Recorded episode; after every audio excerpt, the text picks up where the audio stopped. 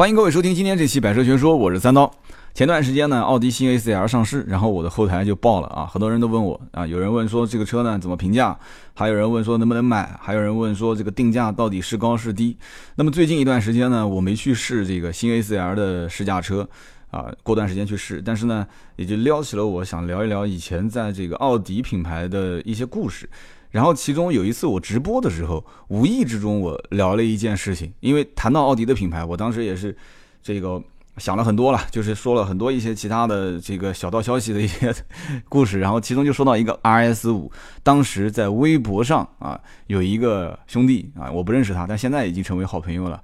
当时私信我要买一款奥迪的 RS 五啊，就这一款性能车，当时也正好是这台车刚上市的时候，所以也就是今天的这期标题，大家应该也都看到了，叫做啊微博私信偶遇金主啊，议价途中被人截胡，这个这个好像打油诗写的还挺不错啊，这算是打油诗嘛啊，就看好多小说里面都会这样一段一段的啊，有两句话作为一个总结啊，其实。真的就这两句话就能总结今天我的节目的大部分的内容了。微博私信，这哥们儿当时为什么会私信我呢？也很简单，因为当时我的微博认证是一个叫啊，这个我不知道当说不当说哈，是一个某报纸还是一个省级报纸的一个专栏作者。那有人说呀还不错嘛，三刀你还能你还能做一个专栏作者？哎，我还真的就写那个小豆腐块啊，就那几百个字专栏，我写了一年多。那什么原因呢？倒不是说我文笔多好啊，或者说在汽车圈多有名，是因为当时我们公司把整个那一个版面全部给买断了。啊，买了大概有一年的时间，连续买了两年，应该是一年一年的买。然后结果呢，这个不能全是广告，就必须得出一点原创的东西。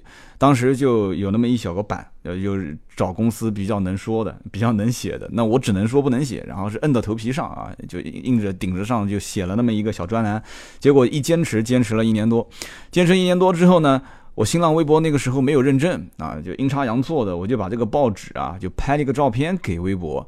让新浪微博看看能不能给给个给个认证，加个黄颜色的这个 V 啊，结果阴差阳错的微博也给我认证了。所以当时在我现在的这个认证之前，我新浪微博的认证一直都是那个某报纸的啊，这个某专栏的专栏作者啊，这个我觉得认证比现在这个认证要酷多了啊。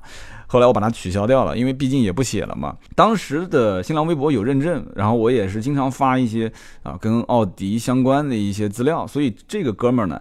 他是福建的福州人，他就是在微博上搜索的时候，无意之中搜到了，哎，他看到有我这么一个人，哎，还是一个专栏作者，然后一看我写的东西，我转发的内容都是跟奥迪相关的，他就判定我可能是一个奥迪的销售，他就问我说，哎，哥们儿，你是卖奥迪吗？我说对啊，啊，我是正儿八经 4S 店。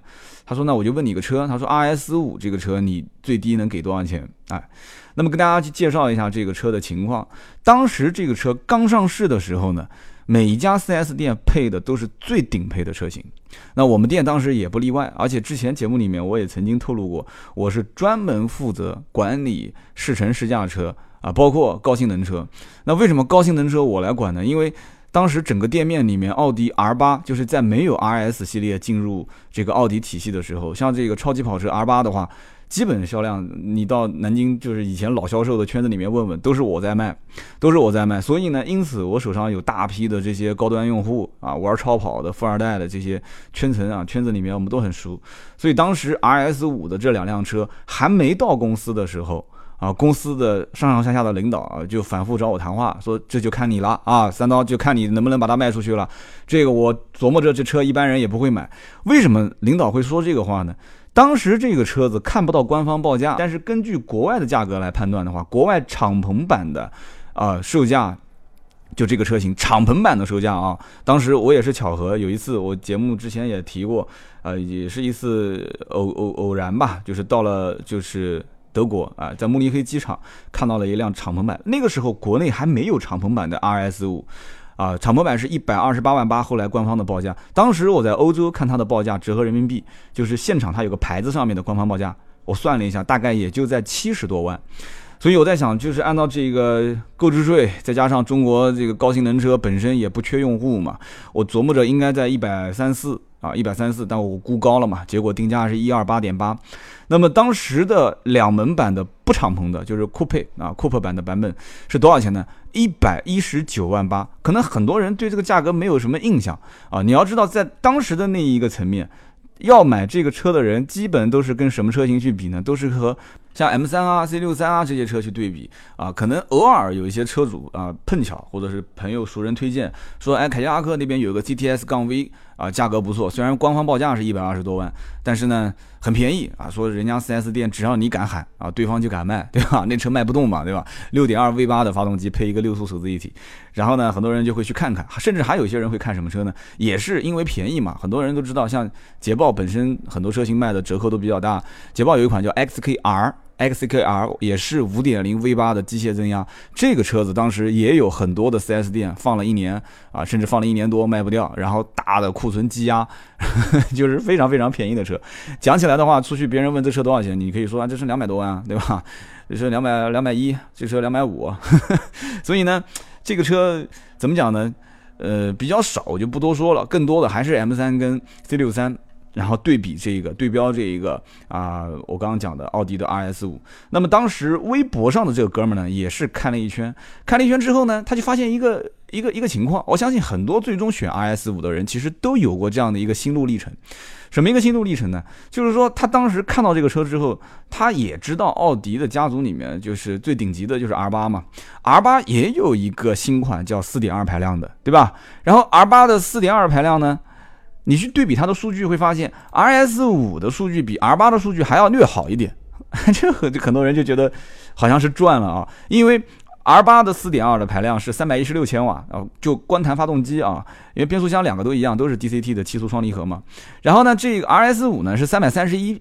千瓦啊，两个车子差了十五千瓦，你不要小看这十五千瓦，你这样算起来的话，也差不多也能提升这个这个，我看啊，也百分之十不到，百分之五吧，百分之五其实也还可以了啊，百分之十就是三十一嘛，百分之百分之五就是十五嘛，差不多十五十六嘛，所以十五千瓦百分之五，你要知道到了这个级别，能再提高那么百分之一二三四五六七，这你要加的钱都是不得了的，所以三百三十一千瓦啊，对比这个 R 八的三百一十六千瓦，然后马力也比。R 八的四点二要大了二十匹啊，R 八是四百三十匹，然后呢，这个是四百五十匹，所以呢，很多人会想说，我的天，R 八当时四点二卖一百八十二万三，但这个也停产了啊。然后呢，现在的这个 RS 五，这 RS 五没有停产，因为二零一五年出了一个就是类似像纪念版、限量版一样的，其实现在卖的还是二零一三款。然后呢，一百一十九万八。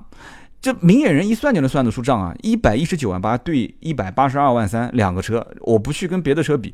其实，为什么当时的奥迪的 RS 五要定到这个价格？因为宝马的 M 三，包括 C 六三，也就是这个价，包括我刚刚讲的 CTS 杠 V，对吧？都是这个价格，所以 RS 是不可能把，虽然用的是一个。也是用我们行话讲叫摁头货嘛，是一个摁头货，一个这么大的四点二的发动机装在这一个啊，其实就是一辆 有二点零 T 发动机也有三点零 T 发动机的这么一辆这个奥迪的 A 五 S 五的造型的车子里面啊，你现在上了一辆 RS 五，就完全就是一个怪兽，所以这个车当时我也是第一批去试这个车子的啊，在路上我其实。开舒适模式并没有什么感觉，实话讲，甚至还有一点觉得说这个车的油门响应比较有些迟滞。那今天这一期我们不是做测评啊，还是说这个故事。然后当真正油门踩下去的那一刻，就转速表过三千转的时候，你会发现那就疯了，这车这简简直就是个怪兽啊！所以呢，这个 R 八啊，这应该叫 RS 五啊，就老是窜到 R 八上去了。所以这个 RS 五呢，是一个非常有乐趣的、非常好玩的一个车型。但是谁愿意买单呢？这就是一个很头疼的问题了。我当时呢，在遇到这个微博的经主之前，这个车子到店的第一天，我当时就傻眼了。为什么呢？因为第一批到店的是两台车，而且这两台车其中一辆车是不可以卖的。那么什么意思呢？厂家给了一个很奇葩的规定，就是这两辆车只要有一辆车上了牌，那么第二辆车就作为销售。那么如果说正好巧两台车同时进到仓库，有一个客户看中了，说：“哎，我就要买这辆车。”那么他。这辆车卖掉了，另外一辆车就必须当成试乘试驾车。那么两台车都选了很多配置，都选了很多配置。一台车是选到了一百三十多万，啊，标标嗯，官方标标准的价格是一百一十九万八，等于加了十来万。还有一辆车是选到了一百五十多万。所以你看，网上第一批很多选那个蓝颜色，官方叫做雪邦蓝，就选那个雪邦蓝的颜色的那一批车主，很多都是一百五十多万的标配。现在在二手车市场里面也可以看到这一类的车，啊，就当时第一批。啊，加了很多很多的配置，什么赛车式的排气系统啊，陶瓷刹车卡钳，光一个陶瓷刹车卡钳这一对啊，就是十几万啊。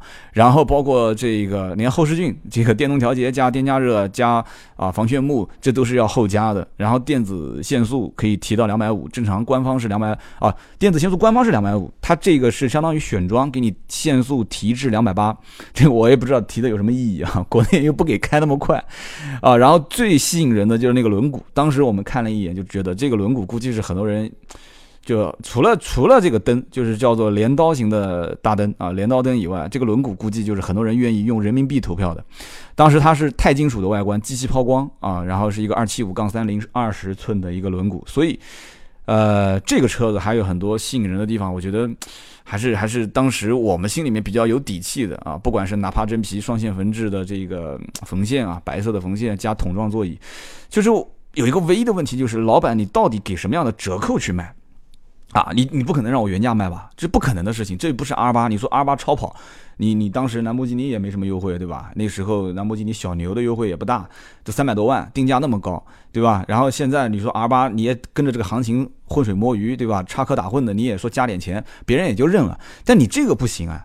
你 RS 五刚上市的那个时候，M 三已经是基本上当时已经在尾期了，已经是就这一代车型大家都知道，马上很快就淘汰了，而且内饰各方面都比较比较老。C 六三当时呢，其实也是很快也要换代了，因为奔驰新 C 还没上那个时候。大家也都很清楚，奔驰如果新 C 一换，那么 C 六三跟着这一批就换代了。所以当时 C 六三 M 三的优惠幅度非常大，很多地方都是七折，甚至还有六几折往外甩。你想七几折、六几折往外甩，你别人就算认说 M 三的内饰太老了，C 六三没有无框车门，对吧？也不是双离合，对吧？六点二 V 八的配七速手自一体，我也我也我也觉得我烧不起这个油。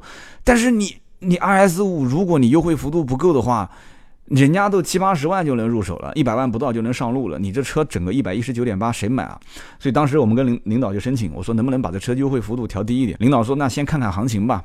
果不其然，这个车一上市没多久就夸夸的往下掉啊，价格。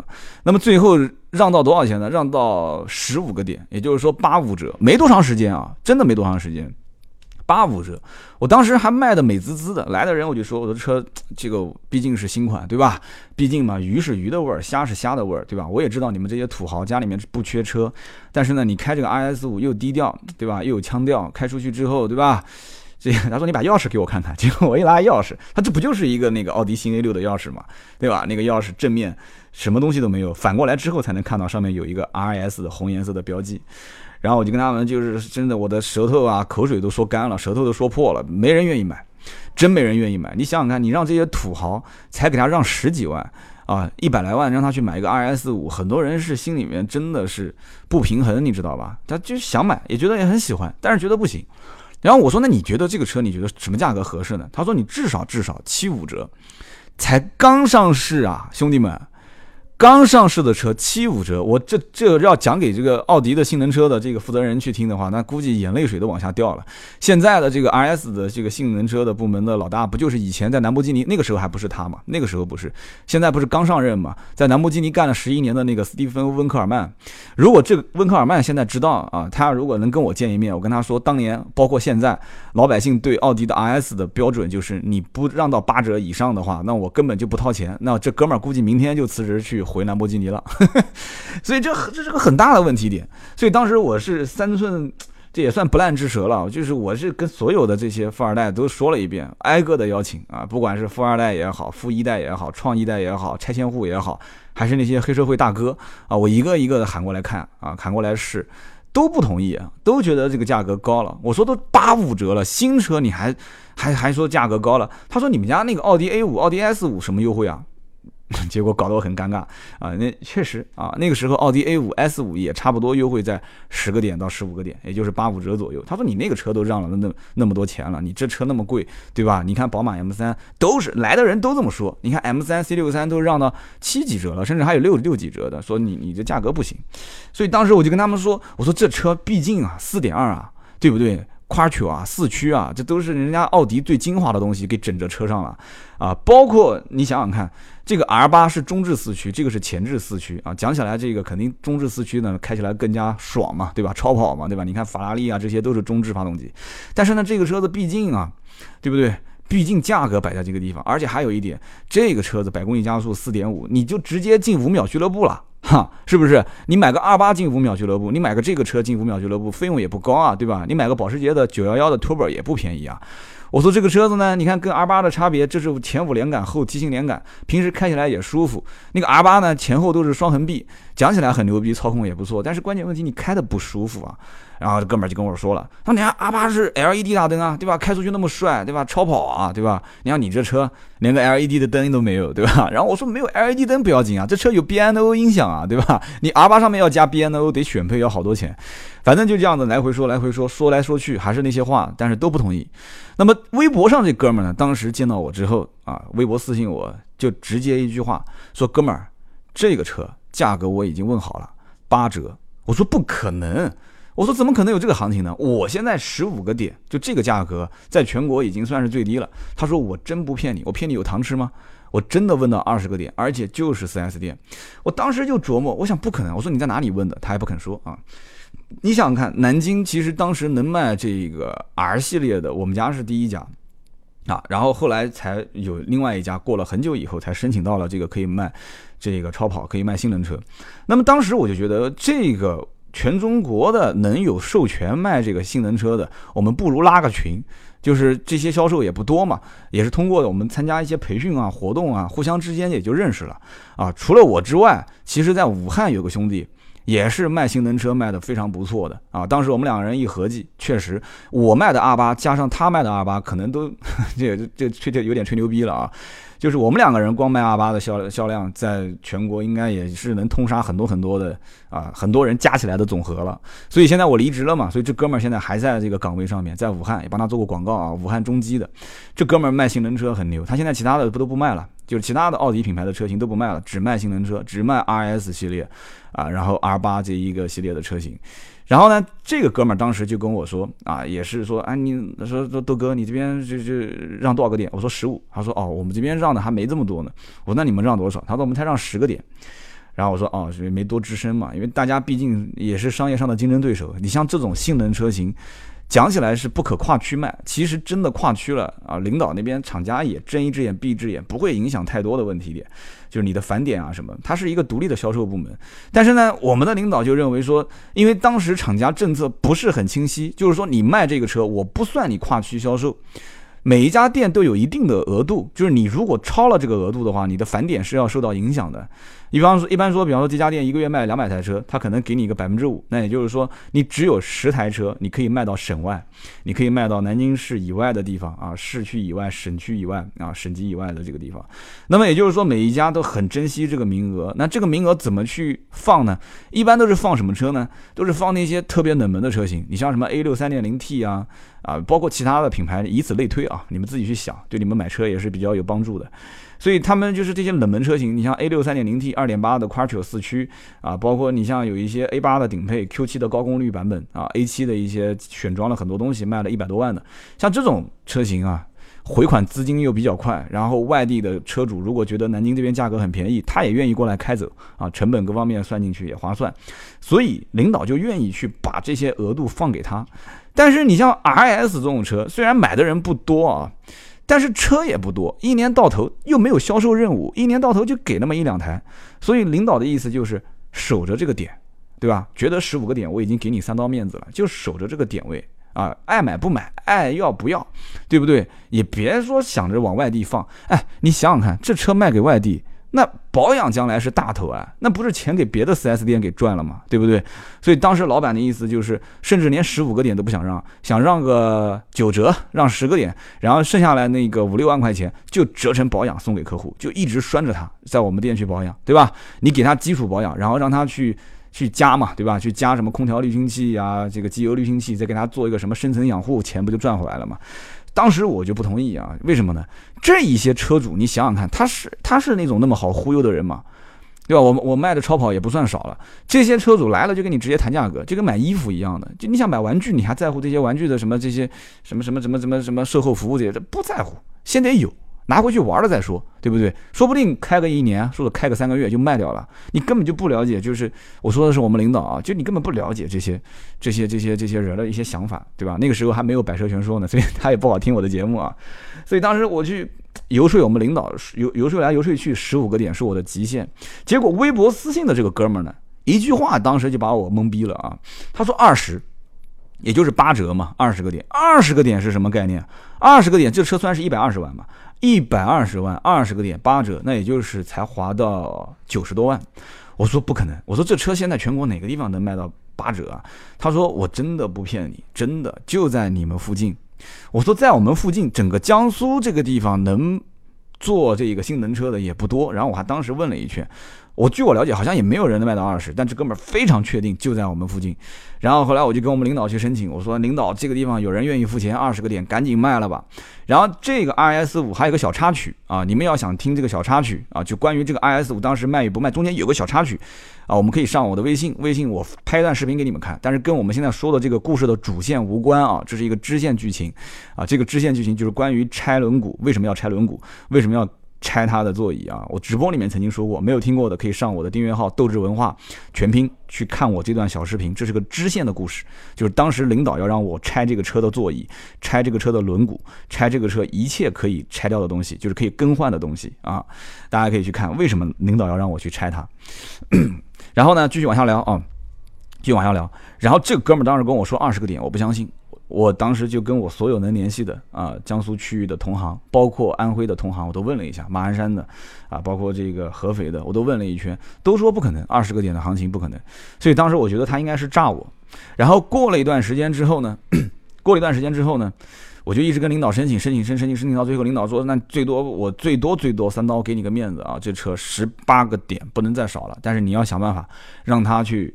让他去加一点装潢，你想想看，十八个点，人家开口二十，人家说我没有必要骗你嘛，就比这个正常车型要少两个点位，两个点位就差到将近两万多块钱。你说买这个车的人差这两万多块钱吗？他不差这点钱，但是关键问题是。就很多老板都跟我这么讲，我不是差这点钱，而是我明明可以花这么多钱买到同样的东西，我为何要在你手上买？你要把这个事情给我说清楚。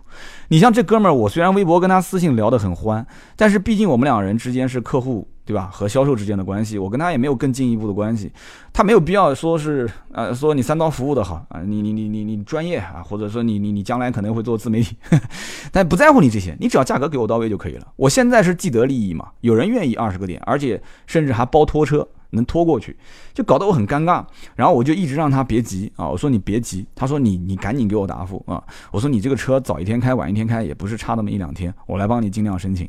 然后我再把我以前的卖二八的，然后这些历史跟他说一说。这个人我也认识，那个超跑俱乐部的谁谁谁也是找我买的啊。说了半天，终于把他给稳住了。但是呢，领导那边死活就说不通。我也知道，因为领导跟客户你毕竟只能说通一个人嘛。要不你就让客户十八个点去买啊，甚至还要加点装潢。你要不就让三。4S 店的老板，你同意二十或者二十一个点啊，裸车放给他，所以就一直僵持不下。结果有一天，这哥们儿又私信给我，他说：“你也别申请了，有人愿意二十三个点把车放给我。”我的天，这车二十三个点什么概念？新车啊，才上市不多久啊，啊，二十三个点，那我这么跟大家讲啊，这个车正常的厂家的返利也就是在十来万。啊，十个点左右啊，十来万的返利，再加上可能你完成了什么任务，然后再加上一些市场活动的返点，也不可能超过十五个点，对不对？你像这个，为什么老板当时不愿意就十五个点只卖南京本地，不愿意十五个点卖给外地人？就是因为就认，我就认亏，我就认亏，甚至我平进平出，不要亏太多。这个车主将来毕竟是我一个高端车主，对吧？我还可以洗他去买其他的啊奥迪的车型，也可以让他回来保养。但是你卖到外地就什么都没有了。所以这个客户是个外地客户，又是一个福建福州的客户，所以很头疼这个事情，所以当时他突然跟我讲二十三个点，我当场懵逼了啊！我跟我们领导讲二十三个点，领导直接一脚给我踹出去了，说不要谈了，让他爱爱去哪买去哪买吧。所以就很头疼这个事情。然后结果呢，这哥们呢有一天拍了张照片给我看，这事情当然我就没搞定了嘛，我实在是搞不定了，你说是吧？巧妇难为无米之炊嘛。然后这哥们就就买了，买完之后还拍照片给我看，他说你看拖车拖到我家门口啊，我没跟你吹牛逼吧？然后呢，发票也拍了给我看啊，发票当时应该稍微高开了一点点，没有二十三那么多，但他跟我讲，他说确实是二十三个点。结果绕了一圈啊！我在我们当时加了很多的人的这个群里面，我也问了一下，结果绕了一圈是谁卖的呢？就是武汉的这个哥们儿，就是我那个好兄弟哈，武汉中基的这哥们儿啊啊！如果有人是在武汉或者认识武汉中基的人啊，去找这个人，这个人他现在还在啊。你跟他提三刀，他可能不认识，你就提我小豆啊，他应该知道南京的啊。我们两个人当时真的在这个奥迪圈子里面卖性能车，卖 R 八 R 系列、RS 系列，真的是。还算是比较有一定有一点点小小的啊名气，销量做的比较好，所以当时这个哥们儿把这个 RS 给啊 RS 五给卖掉了，等于半路截胡把我的客户给截走了啊。他你想这客户也不是武汉的，也不是南京的，是福建福州的，结果给他截胡截走了啊。然后后来也是因为这件事情，我们俩不打不相识也无所谓了。当时我也是销售经理，也不是说在乎什么业绩和提成，只是一种荣耀感啊。后来我也卖了好几辆 RS 五，就是说我是奥迪全系，就是。直到我快离职的时候，R S 七进公司了，我很遗憾啊。那个时候是 S 七，还不是 R S 七。S 七进公司的时候很遗憾，那个时候就这一辆车我没卖，其他全系我都卖过啊，全系。但后来我转介绍了客户，有人买过 S 七啊。那么也就是说，当时我只是把 R S 五作为我在这个职业生涯里面，我不能说就这辆车我没卖过啊。因为我相信很多从奥迪出来的，肯定很多一些车系他是没有卖过的啊。我是全系都卖过，所以当时就差这一台。我当时觉得这个 R S 五。客户被人截胡了，挺不爽的啊！但是后来呢，因为我离职了嘛，就反过来介绍了他很多 R 八的客户啊，RS 的客户给到他。那么当时就是这么一件事情。后来呢，再说一个小插曲是什么呢？啊，我们刚刚讲的就是拆车的插曲，大家上订阅号上去听。我再给大家讲一个支线故事啊，支线故事是什么呢？有一次，就这车卖完之后，这故事就了了。然后有一次呢，无意之中啊，无意之中，我们两个人在一次也是在福建福州的培训上，我们俩就遇到了。就我跟呃武汉的这哥们儿，我们俩就遇到了。遇到之后呢，这哥们儿就说：“哎，要不要把那个就是福建福州的这个 RS 五的客户喊过来，喊过来，我们一起啊，就是爽一爽，开开他的车，我们一起聊聊天。”我说：“能喊得出来吗？”他说：“我试试。”打了个电话啊，你要想，如果是跟我成交的，是我的客户，那这个电话就是我打。结果他打个电话，哎，对方很爽快，说没问题啊，一起出来去吃吃夜宵，然后聊聊天。啊，当天晚上就哇，就我们一个大巴车嘛，就是当时培训很多的销售员吃完了那个，就是也是厂方组织的这个火锅，我们在那个叫三坊三坊七巷是吧，在那个位置，我们在那边等，老远就听到一个哇，就是阀门全开的那个油门哇，很很很很深沉的啊，就开始过来了，然后两个红绿灯叭叭一过，然后带着一脚刹车，后面还带一点小漂移啊，吱。啊，叭就过来了啊！这个就就有点像勒马的声音，啪停到我们门口。然后其他的销售员都傻了，因为全是全国各地卖奥迪的销售嘛。哥们儿把窗户一摇下来，头上还戴了一个那个，就是像坐飞机、坐火车的那个头颈，头昂昂的上车。啊，因为我们俩都认识嘛，因为后来也是那个时候，我看啊，一三年有微信了，也都看过照片，就当时看了我们俩一眼，说上车啊，因为他跟那个武汉的人认识。上了车之后呢，我坐在后排，然后武汉那哥们儿坐前排，然后这个车主就他说怎么开，上车就问怎么开，我们说那就就正常就先逛逛呗，因为我们都不是很饿，刚刚才吃完饭嘛，然后就围着福州的市区绕啊。当时也是巧，路上遇到一辆高尔夫的 R 二零啊，然后开得很嚣张啊，也是四排气啊，叭也是在那边穿梭啊，从我们旁边穿梭。RS 五这个车呢，在人群当中，如果是用舒适模式开。排气声浪声音也不大，然后整个车子呢也相对比较低调，很多人可能都以为是一辆四五十万的车啊，可能三四十万的车，所以呢，它那个虽然也是一个两个大菊花扁平的，但它那个四出啊，就是四排气是在里面，而且它阀门平时你普通舒适模式开它是不开的，然后结果那个 R 二零 很嚣张的在旁边又是左窜又是右窜的啊，这哥们说那必须得秒一下啊，说那你注意安全啊，啊啪一脚油门阀门全开那个，我靠！直接就炸了啊！当时，但是上了高架之后，发现找不到那辆 R 二零了，不知道去什么地方了，不知道是开得太快，还是我们当时想追它，结果一不小心油门一踩，把它给超了啊！所以当然就这个段子挺有意思的，但整个车子应该讲就各方面还是我比较喜欢的。最后呢，也说一个小插曲啊。我呢，为什么买奔驰 C？很多人也也在问说，哎，你这车为什么你买个奔驰 C，而且还选了一个最低配的幺八零一点六 T 的，就不像是你的风格啊？你作为一个车评人，你不知道吗？二点零 T 吗？对吧？然后呢，选一个配置更好一点的，而且你卖奥迪卖那么多年，你竟然买辆奔驰啊，叛徒啊！你简直就是叛徒。这个怎么说呢？一样的道理，我当时的心态，而且我因为这辆 RS 五的影响，其实对我选。啊，我是一辆黑颜色的奔驰 C，我对这个是有很多的一些，就是就对我的心态影响啊有很多，我一个一个跟你们讲。首先一个呢，就是说，当时正好也是奥迪 A 四要换代，也不远了嘛，大家也知道奥迪 A 四就是前两天刚上市嘛，新款。当时我明知道。这个车要换代，我不可能去选择一个到了啊末尾的，而且可能随时可能再降价的这一款车型。我又是个金牛座的，我今天刚买完，明天又降价了，我肯定心里面不舒服嘛，对吧？你想我奔驰 C 拿到优惠，到今天为止也没有人能拿到比我更优惠的价格嘛，而且还在往上涨，对吧？然后呢，这个我肯定不考虑嘛，就是你这已经是最后一款车型了。如果是现在新 A 四跟新新 C 之间去对比的话，那我百分之八十的可能性我选新 A 四嘛。那么。当时的宝马三系也是一样的，对吧？单出啊，一个一个一个小菊花单出。然后呢，内饰我也不是很喜欢，而且我对宝马品牌无感啊。我不像那个名车志的丁丁啊，他特别喜欢宝马的操控，我对操控无感啊。我要的就是品牌，我要的就是它的那种豪华的质感啊，那种气质。讲白了，就我老婆的那句话说的很好，就是一个是精装修房，对吧？一个是简装。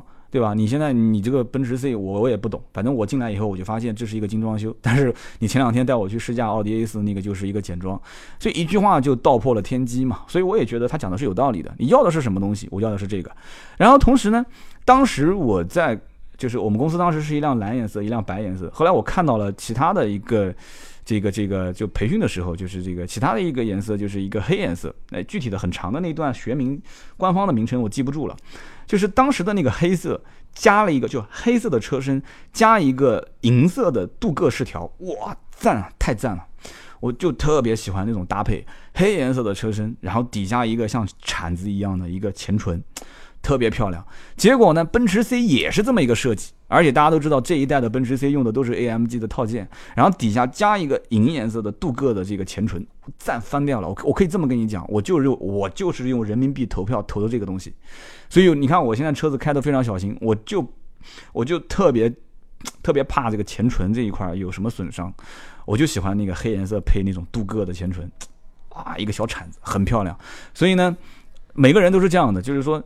啊，换车的想法是趋于理性的，但是刷卡的时候趋于感性的。我一直都跟大家讲，这车其实毛病很多啊，就是你网上看到的所有的那些小问题，我车上都有啊，什么开起来吱呀吱呀的响，来了电话了，车子的这个中控台会有雪花啊，对，很多问题的，导航嘛就烂的嘛，简直就无法直视，这些东西都不说了。但是你要问我说买了后不后悔？一句话不后悔嘛，有什么好后悔的，对吧？虽然也被水泡了，是吧？好，今天跟大家聊那么多，说了一个这个故事。那么中间有一个小支线故事呢，一个小支线就当时老板让我去拆这个车上的轮毂，让我去拆，就是那个一百五十多万车上的陶瓷刹车卡钳，让我去拆这个车的运动座椅，让我去拆它的运动排气，到底是为什么？老板疯了吗？这辆车拆完之后再装上去，那将来就不值钱了。他为什么要让我去拆呢？想知道这个问题，关注我们的订阅号“斗志文化”啊。我们最近呢，订阅号希望大家多多关注啊！我也是留每个期留一个小梗，这个梗呢不影响我们主线发展，我们就把支线的剧情放在我们的订阅号上，我拍一段小视频讲给你们听啊！斗志文化的全拼 D O U Z H I 啊 W E N H U A。那么今天是到了我们的第几期节目呢？今天是到了第七十八期，所以你回复七十八啊，不是中文啊，就是一个七一个八，你回复七十八。然后它就会自动跳出推送一篇啊，我们的这个视频。好，今天这期节目就到这里，别忘了关注我们的订阅号，为订阅号上也有抽奖啊，别忘了还要送爱奇艺啊，这次应该送的是优酷的十个啊，这个叫什么来着啊，一个月的会员啊，我们也会送十个优酷的一个月的会员啊。那今天就这样，我们下一期接着聊，拜拜。